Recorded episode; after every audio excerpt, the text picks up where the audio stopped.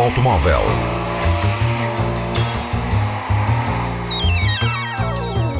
A tecnologia, a análise, as novidades do setor estão na Antena 1 Madeira.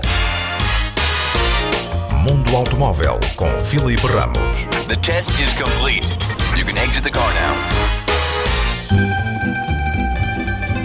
A Vespa vai ficar elétrica em 2018. A Piaggio anunciou o lançamento da sua nova scooter no próximo ano. A Vespa elétrica tem uma autonomia de 100 km e a bateria carrega numa tomada convencional em 4 horas. Tem dois modos de condução que fazem variar a autonomia, o Eco, para uma maior duração, ou o Power, que privilegia o andamento em detrimento do alcance. A Vespa, com 2,7 cavalos de potência, tem uma vida útil estimada para a bateria entre 50 a 70 mil quilómetros.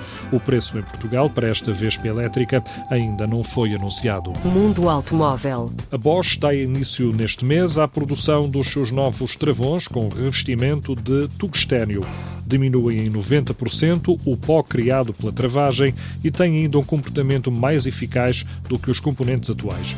O revestimento de tungstênio aumenta para o dobro o período de vida útil dos discos de travão, conseguindo além disso uma eficácia de travagem ao nível dos compostos carbocerâmicos que habitualmente são utilizados nos automóveis desportivos. A cobertura em tungstênio é aplicada nos discos fabricados em ferro fundido, como não cria ferrugem, mantém também uma aparência sempre polida ao longo da utilização.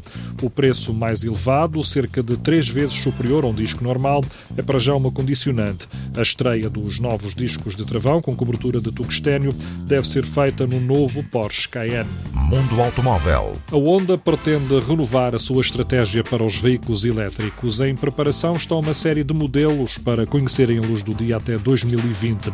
Uma das grandes novidades é a utilização das novas redes de 350 kW que vão revolucionar o tempo de carregamento. A marca japonesa deverá abandonar as baterias da Panasonic e encontrar um fornecedor que se enquadre nesta nova estratégia. Carregamentos em apenas 15 minutos, suficientes para percorrer cerca de 240 km. Mundo Automóvel. O carro mais vendido no mundo até agosto deste ano deixou de ser o Toyota Corolla. O primeiro lugar é agora ocupado por uma pick-up, a carrinha Ford F-Series. E o mais curioso é que este modelo só é comercializado nos Estados Unidos e em poucos países da América do Sul. Dá assim para perceber a dimensão destes mercados, onde o Ford F-Series é o mais vendido do mundo sem precisar de sair do continente onde é fabricado. O Toyota Corolla está no segundo lugar desta lista elaborada pela Jacto Dynamics.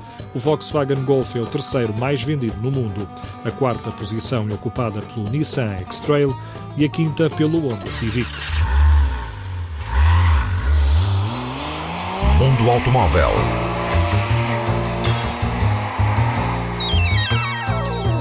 A tecnologia, a análise, as novidades do setor estão na Antena 1 Madeira.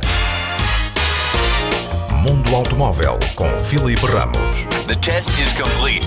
You can exit the car now.